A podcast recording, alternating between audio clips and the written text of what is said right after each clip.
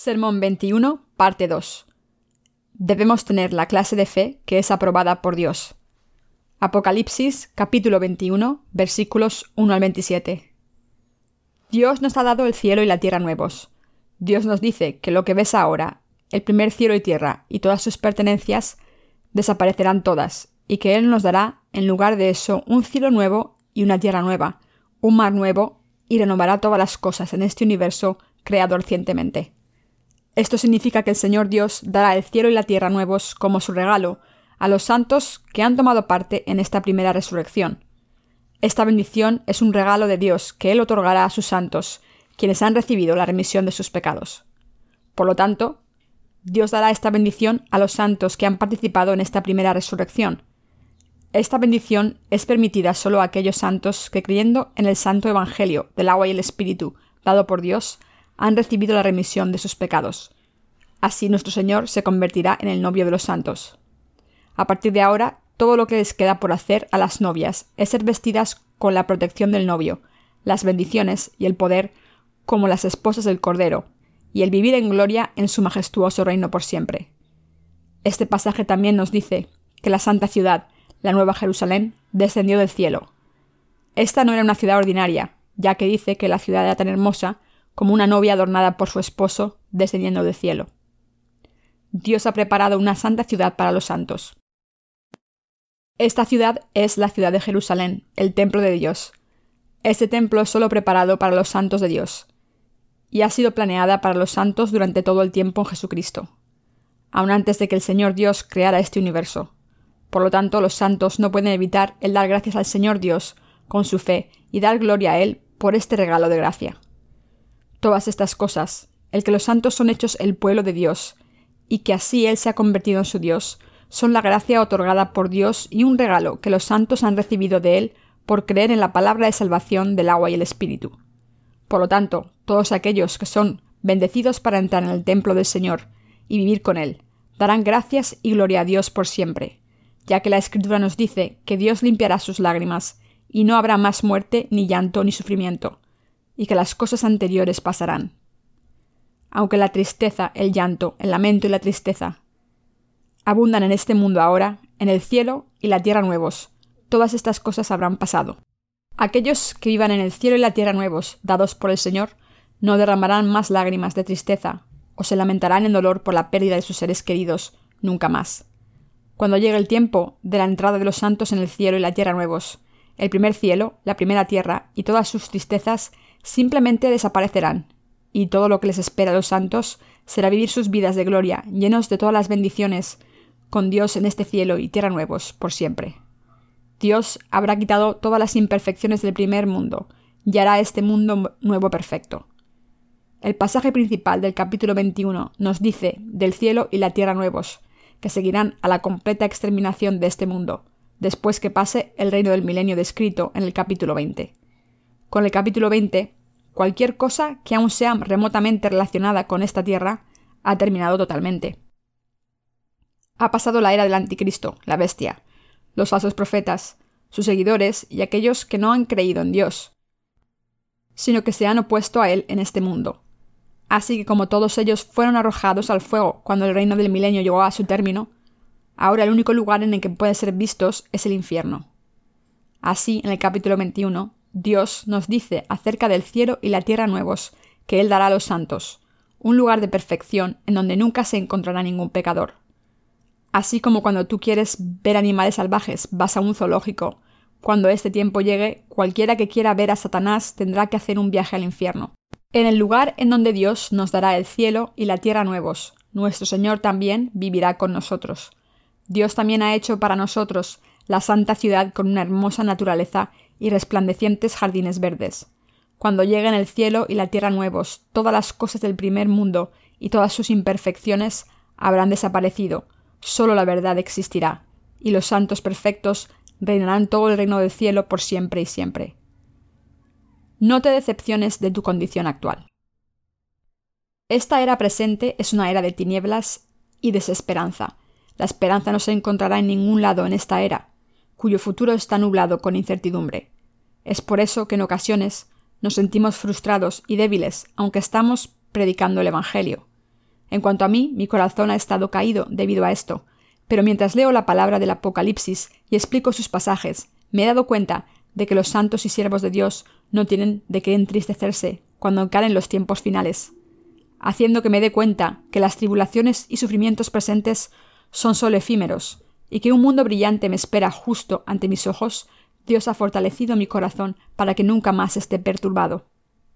Si miramos solamente nuestra condición actual, nuestras vidas ciertamente son depresivas, tristes y sin interés, y somos propensos a ser decepcionados por los incesantes problemas que nos visitan mientras servimos al Evangelio, pero debido a todas las bendiciones que nos esperan de parte del Señor.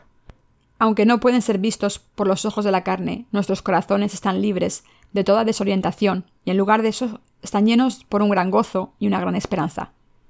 La razón por la que no hay absolutamente necesidad de que vivamos en tristeza se debe a que nuestro Señor Dios ya nos ha dado su tierra y cielo nuevos.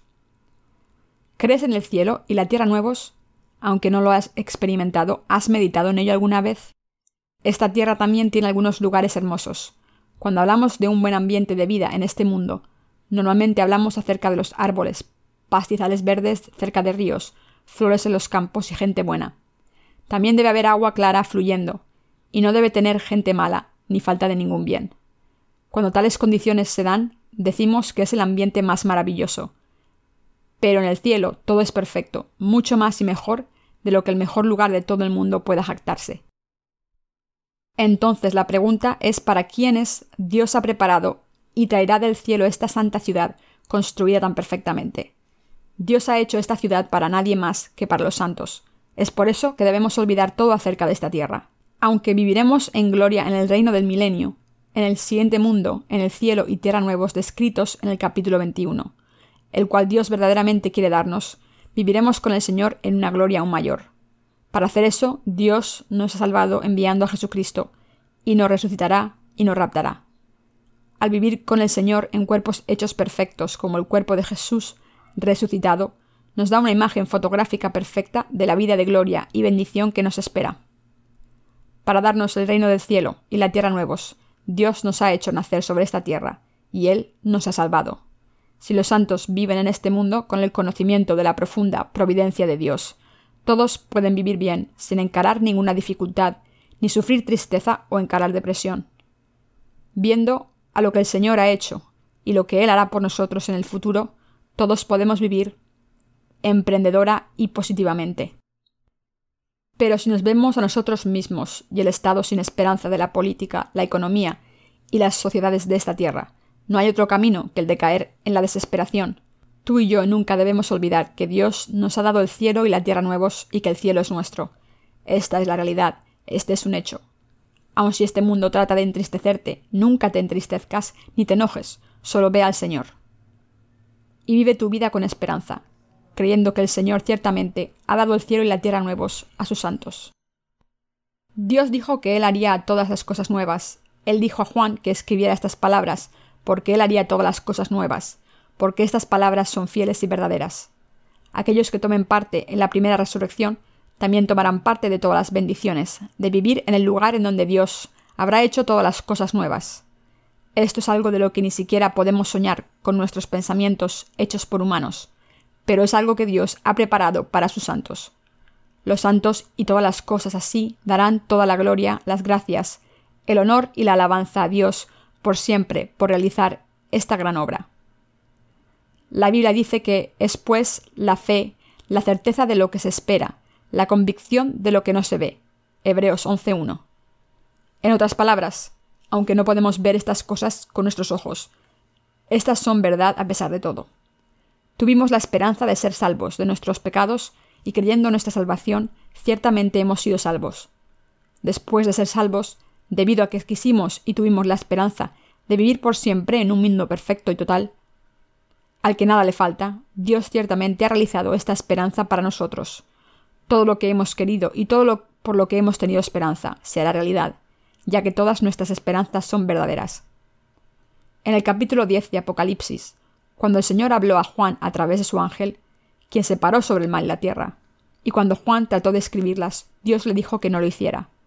Entre las cosas que el Señor habló existen ciertas cosas que Él no permitió que se escribieran, porque estos son los misterios que Él solo revelará a nosotros los santos.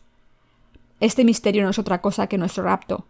Para saber exactamente en qué punto ocurrirá nuestro rapto, primero debemos darnos cuenta de que la séptima trompeta de Dios es la pista decisiva para resolver este misterio. Entonces, ¿cuándo sonará la séptima trompeta? La séptima trompeta sonará poco después de que los tres primeros años y medio del periodo de siete años de la gran tribulación hayan pasado. Es aquí cuando la resurrección y el rapto de los santos vendrá. Y cuando termine el rapto, las plagas de los siete tazones le seguirán. Hace unos años di una conferencia de avivamiento con un tema llamado Las siete iglesias de Asia Menor. También escribí un libro sobre estas siete iglesias del Asia Menor y su contenido corresponde a lo que he explicado aquí en este presente pasaje. Cuando miro los sermones del libro, puedo sentir que aunque los tiempos han cambiado mucho, la palabra de Dios no ha cambiado nada a pesar del paso de los años.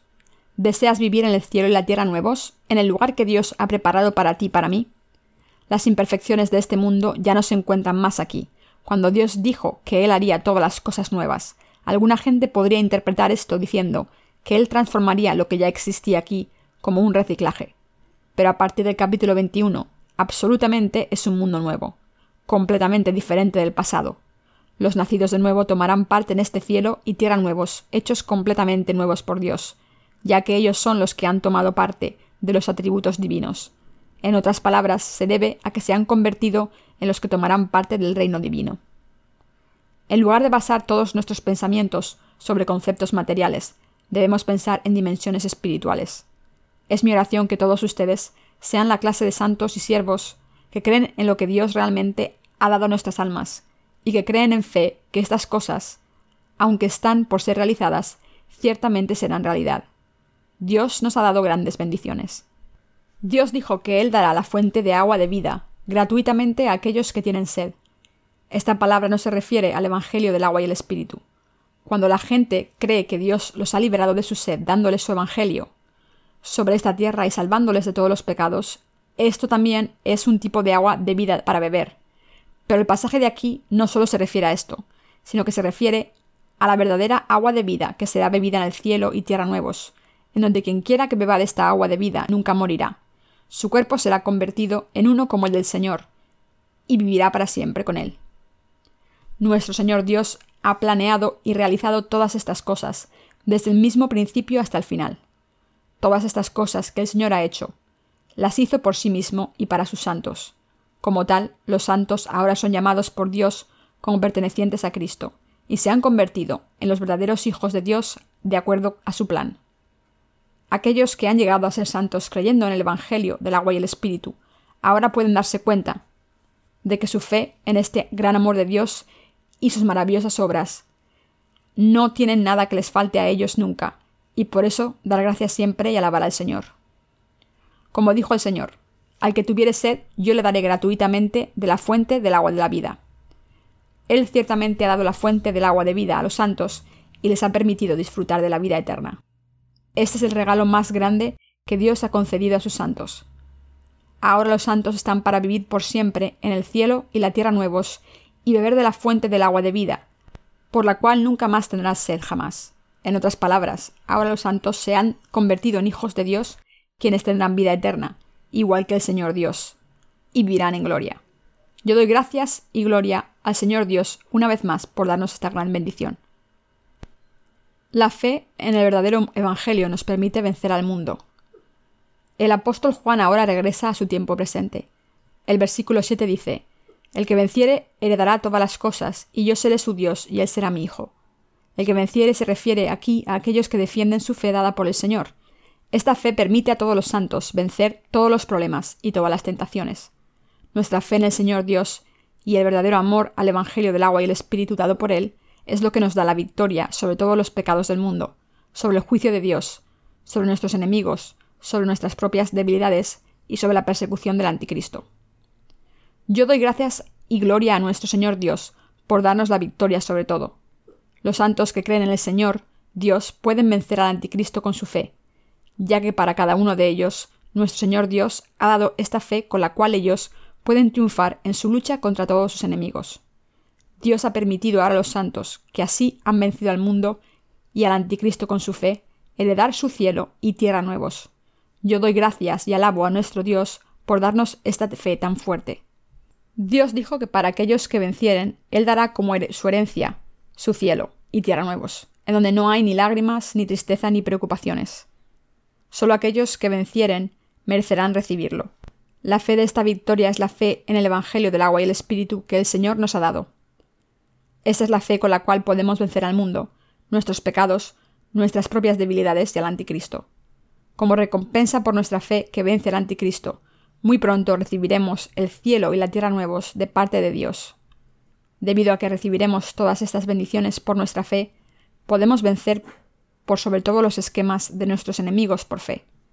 Aquellos que vencen creen en la palabra de Dios sin importar lo que los demás les digan, y defienden su fe en la verdad de que el Señor ha quitado todos sus pecados. Aquellos de nosotros que después de haber recibido la remisión de nuestros pecados y habiendo nacido de nuevo, están ahora viviendo los tiempos finales, deben vencer los esquemas del anticristo con fe. Podemos vencer las tribulaciones de corta duración con nuestra fe en la verdad de que el Señor nos ha dado su cielo y tierra nuevos, así como toda la riqueza, el esplendor y la gloria.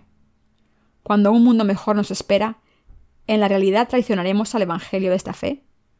Cuando un mejor mañana llegue, cuando sorprendentes cosas nos esperan si tan solo perseveramos a través de un día, ¿no seremos capaces de sostenernos ante las tribulaciones de hoy? Todos podemos perseverar. La Biblia nos habla frecuentemente acerca de la fe, la esperanza y el amor como las virtudes esenciales que los santos deben guardar en sus mentes. Aquellos que tienen esperanza tienen mayor capacidad para vencer las tribulaciones presentes, creyendo que todas estas bendiciones que Dios les ha dado son la realidad. Y debido a que las plagas de los tiempos finales solo duran un breve tiempo, y debido a que Dios también dará a sus santos formas para escaparse, todos podemos perseverar a través de las plagas. A partir de este momento y lo sucesivo, ya entró en el cielo y la tierra nuevos, y podemos vivir ahí, en el reino de la fe. En el reino de la fe toda esta palabra debe tocar tu corazón a través de tu fe, en vez de la piel en la carne, cuando sea así, tu corazón se volverá fuerte mientras se remueva esta nueva fuerza y tendrás esperanza. Todos los santos serán martirizados en los tiempos finales. Viendo la esperanza que hemos puesto en el cielo y la tierra nuevos, somos más que capaces de abrazar el martirio con un vigor renovado. En su esencia, nuestro Señor Dios es el Dios de la verdad y es el Dios del amor. Entonces, ¿quién es la gente que fundamentalmente es cobarde ante Dios? Estos son los que han nacido con el pecado original y que no se han limpiado de todos sus propios pecados por el Señor. Debido a que en su esencia ellos adoran más a los malvados de lo que adoran a Dios, ellos claramente se han convertido en siervos de Satanás. Es porque ellos adoran más la maldad ante el Señor Dios, y debido a que ellos aman y siguen las tinieblas más que a la luz, que ellos, son cobardes ante el Señor Dios. Todos aquellos que son cobardes ante Dios tomarán parte del lago de fuego ardiente y de azufre. Es un hecho establecido que esta gente, que por sí misma está en las tinieblas, debido a que los pecados están en sus corazones, no tiene otra opción que temer a Dios. Mientras las almas de aquellos que pertenecen a Satanás aman las tinieblas, ellos son cobardes ante Jesús, quien se ha convertido en la luz. Es por ello que deben tomar su maldad y sus debilidades a Dios y recibir la remisión de sus pecados ante Él. Aquellos que no creen en el Evangelio del agua y el Espíritu dado por el Señor son los más grandes pecadores ante Dios y son sus enemigos. Mientras sus almas pertenecen al abominable, y debido a que se oponen a Dios, aman y cometen cada pecado que existe, siguen falsas señales, adoran a toda clase de ídolos y hablan toda clase de mentiras. Por el justo juicio de Dios todos ellos serán arrojados en el ardiente lago con fuego y azufre. Este es su castigo de la segunda muerte. La segunda muerte será la sentencia para que la gente será enviada al infierno. Y estos son los que son cobardes, que no creen, que son abominables, que son asesinos sexualmente inmorales, hechiceros e idólatras, quienes junto con el anticristo y sus seguidores no aceptan el amor de Dios ahora. Los que no creen en Él son los más perversos. La Biblia nos dice que todos estos malvados serán arrojados en el agua ardiente con fuego y azufre. Es por eso que la Biblia lo llama la segunda muerte. Aquellos que tomen parte en la segunda resurrección no morirán aun cuando sean arrojados al fuego, y para este mismo propósito de ser arrojados al fuego, serán resucitados en cuerpos que vivirán por siempre. Los que no creen en Dios serán levantados nuevamente para ser arrojados en el lago de fuego y azufre. La segunda resurrección, la cual traerá sufrimiento eterno en el fuego del infierno sin morirse, está reservada a toda esta gente que no cree. Poco después del derramamiento de los siete tazones que contienen las siete plagas, el reino del milenio será completado, y cuando sus mil años pasen, los santos se moverán al cielo y la tierra nuevos. En la frase yo te mostraré la desposada, la esposa del Cordero. La esposa del Cordero aquí se refiere a aquellos que han sido salvados por el Evangelio del agua y el Espíritu dado por Jesucristo, y creyéndolo. La gloria y la belleza de la santa ciudad son mayores que cualquier descripción. La ciudad de Jerusalén se refiere a la santa ciudad en donde los santos vivirán con su novio. Esta ciudad que vio Juan ciertamente era fantástica y hermosa. Era majestuosa en tamaño, adornada con piedras preciosas por dentro y por fuera, limpia y clara.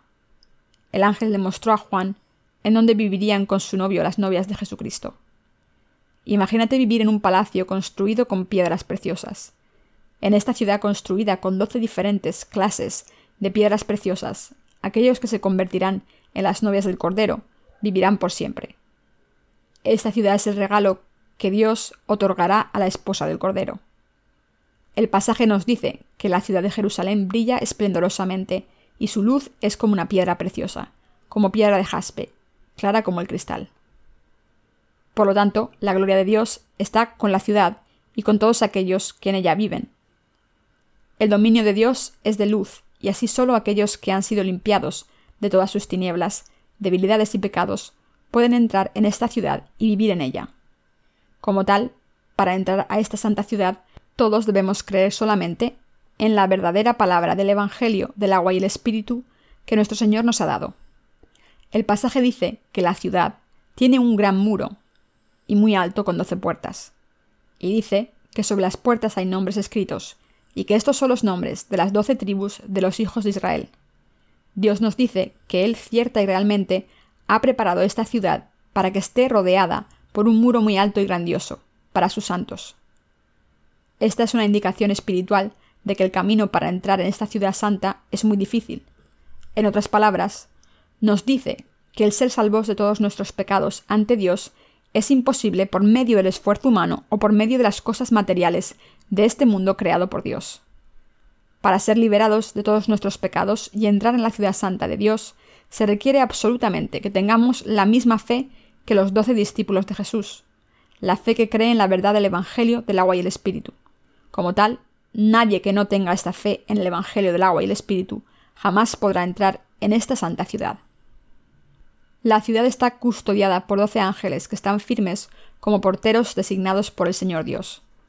Por otro lado, la frase nombres escritos sobre ellas, las puertas, nos dice que ya se ha decidido quiénes serán los dueños de esta ciudad, ya que los dueños no son otros que Dios mismo y su pueblo, y la ciudad pertenece al pueblo de Dios, que ahora se han convertido en sus hijos.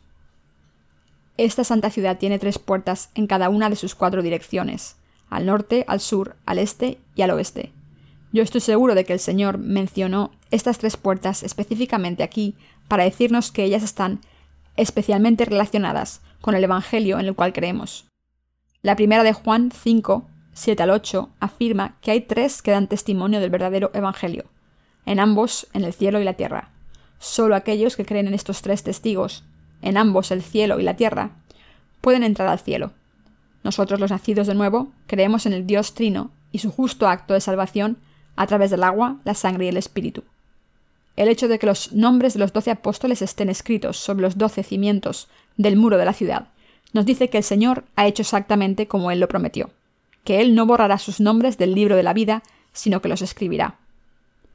Un estadio, stadion en griego, es una unidad de medida para distancias, aproximadamente 600 pies o 185 metros, en medidas actuales. Cuando la Biblia nos dice que cada lado del cuadro de la ciudad en el cielo mide 12.000 estadios, nos está diciendo que cada lado mide 2.200 kilómetros, o 1.390 millas aproximadamente.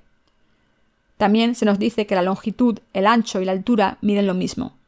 El majestuoso tamaño de la ciudad nos dice cuán grande y glorioso es el reino de Dios. El significado bíblico del número 4 es sufrimiento.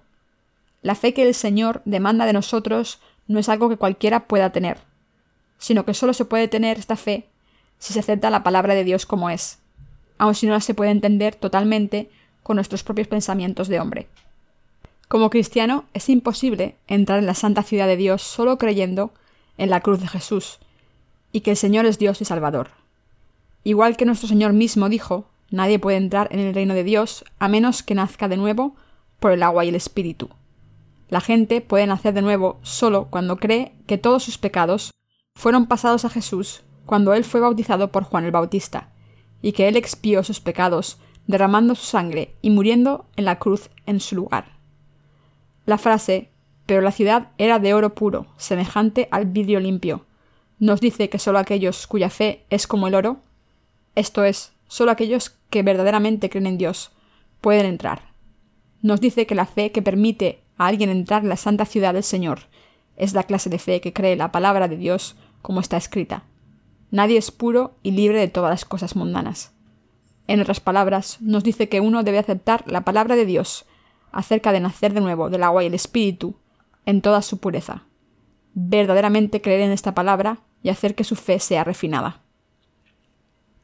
Los cimientos del muro de la ciudad están adornados con toda clase de piedras preciosas, diciéndonos que podemos ser alimentados por diferentes aspectos de la fe de la palabra de nuestro Señor.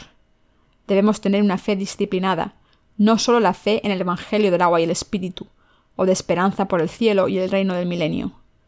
Esta fe entrenada también viene a través de la palabra de Dios mientras permanecemos en los sufrimientos presentes.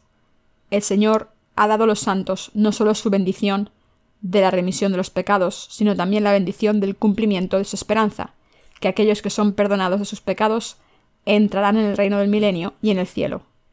Nosotros los santos solo podemos agradecer a Dios por capacitarnos para entrar al cielo y tierra nuevos, en donde ni tristeza ni dolor se hallan jamás. Los santos que van a entrar en la santa ciudad necesitan tener mucha paciencia mientras están en esta tierra, permaneciendo firmes, anclados en el centro de su fe. En otras palabras, aquellos que creen en la palabra de verdad, hablada por el Señor Dios, necesitan gran perseverancia para defender su fe. Cuando el tiempo final llegue, la era del anticristo, el enemigo de la fe, llegará. Este anticristo, como siervo de Satanás, traerá gran persecución a mucha gente de fe, buscando hacer que traicionen su fe. Si la gente se pone del lado del anticristo y abandona su fe, no solo el reino del milenio y el cielo quedarán fuera de su alcance, sino que también serán arrojados en el infierno junto con Satanás. Por lo tanto, entre las pruebas y las plagas de los tiempos finales, todos necesitamos perseverancia que nos permita defender nuestra fe resueltamente, ya que esta perseverancia, que no titubea, es lo que hará nuestro cielo y tierra nuevos. El vivir en el cielo y la tierra nuevos es como vivir en los brazos de nuestro Señor, debido a que Jesucristo, quien ha llegado a ser la luz de este nuevo mundo, resplandece sobre esta santa tierra como su luz, no hay necesidad de que la luna o el sol brillen ahí. Jesucristo es nuestro Salvador, Creador y Juez, y en el cielo y la tierra nuevos Él es Dios quien vive con nosotros. Por Él entramos al cielo y de Él las bendiciones fluyen. Los santos no tendrán más que hacer que solo alabar a este Señor. En la versión Reina Valera, el versículo 24 dice lo siguiente: Y las naciones que hubieren sido salvas andarán a la luz de ella, y los reyes de la tierra traerán su gloria y honor a ella. Cuando aquí dice que la gloria de la tierra es traída al cielo, esto no se refiere a aquellos que han reinado sobre la primera tierra, que ya son ricos, que traerán sus riquezas al cielo y la tierra nuevos. La tierra aquí se refiere a la tierra del reino del milenio. Aunque los santos son salvos y entren en el reino del milenio todos de la misma forma, sin embargo, les será dada diferente autoridad, algunos reinando sobre diez ciudades y otros sobre cinco, dependiendo de su esfuerzo para predicar el Evangelio mientras vivieron en el primer mundo. Lo que el versículo 24 nos dice es que estos reyes que tienen diferente autoridad se moverán al cielo y la tierra nuevos. En otras palabras, aquellos que reinaron en el reino del milenio entrarán al cielo y la tierra nuevos como reyes trayendo junto con su fe en el Señor toda su gloria y honra. Por lo tanto, no tiene nada que ver con esta primera tierra en donde todos nosotros estamos viviendo ahora mismo. Debido a que el cielo y la tierra nuevos, en donde está localizada la santa ciudad, ya está llena por la santa luz, no puede haber allí noche ni ningún malvado. Entre ambos por igual en este mundo, cristianos y no cristianos, todos aquellos que no conocen la verdad del Evangelio del agua y el Espíritu, son difamadores, abominadores y mentirosos. Por lo tanto, ellos no pueden entrar en la santa ciudad, debido a que cualquiera que cree en el Evangelio del agua y el Espíritu puede entrar al cielo. Este Evangelio del agua y el Espíritu es la llave al cielo y la llave para la remisión del pecado. Tú debes darte cuenta de que cuando reconozcas y creas que Dios te ha dado esta llave, tu nombre será escrito en el libro de la vida, y cuando aceptes la verdad de este Evangelio, serás revestido en la bendición de entrar a esta santa ciudad. Cree que la santa ciudad ya ha sido dada a nosotros, y vive tu vida apropiadamente con esperanza debido a que todo lo que estamos encarando en el tiempo presente es medido por el sistema de valores de este mundo secular. No podemos imaginarnos lo que la verdadera felicidad es. Pero cuando medimos con la vara de medir de Dios, todos podemos darnos cuenta de que aquellos que tienen el cielo en sus posesiones son los que verdaderamente son felices. ¿Por qué? Porque tarde o temprano las cosas del mundo desaparecerán. Sin ofrecernos ningún lugar en donde poner nuestra esperanza, todos ellos desaparecerán mientras que las tribulaciones y las plagas son traídas al final, de acuerdo al plan de Dios. Nada puede ser más necio que alguien ponga su esperanza en tales cosas de la carne que simplemente se pudrirán y se reducirán a cenizas. Pero en contraste, aquellos que colocan su esperanza en el reino eterno del cielo, que no se pudrirá y se quemará, son los que son bendecidos. Solo aquellos que están sin pecado pueden entrar en la santa ciudad de Jerusalén preparada por Dios. La gente más feliz en este mundo son aquellos que tienen al cielo en sus posesiones, cuyos pecados han sido todos perdonados y limpiados. Debemos vivir nuestras vidas bendecidos por Dios, como los que dan gloria a Él por darnos al cielo y la tierra nuevos, y que nos dediquemos a nosotros mismos a predicar el verdadero Evangelio que permite a cada alma entrar al cielo.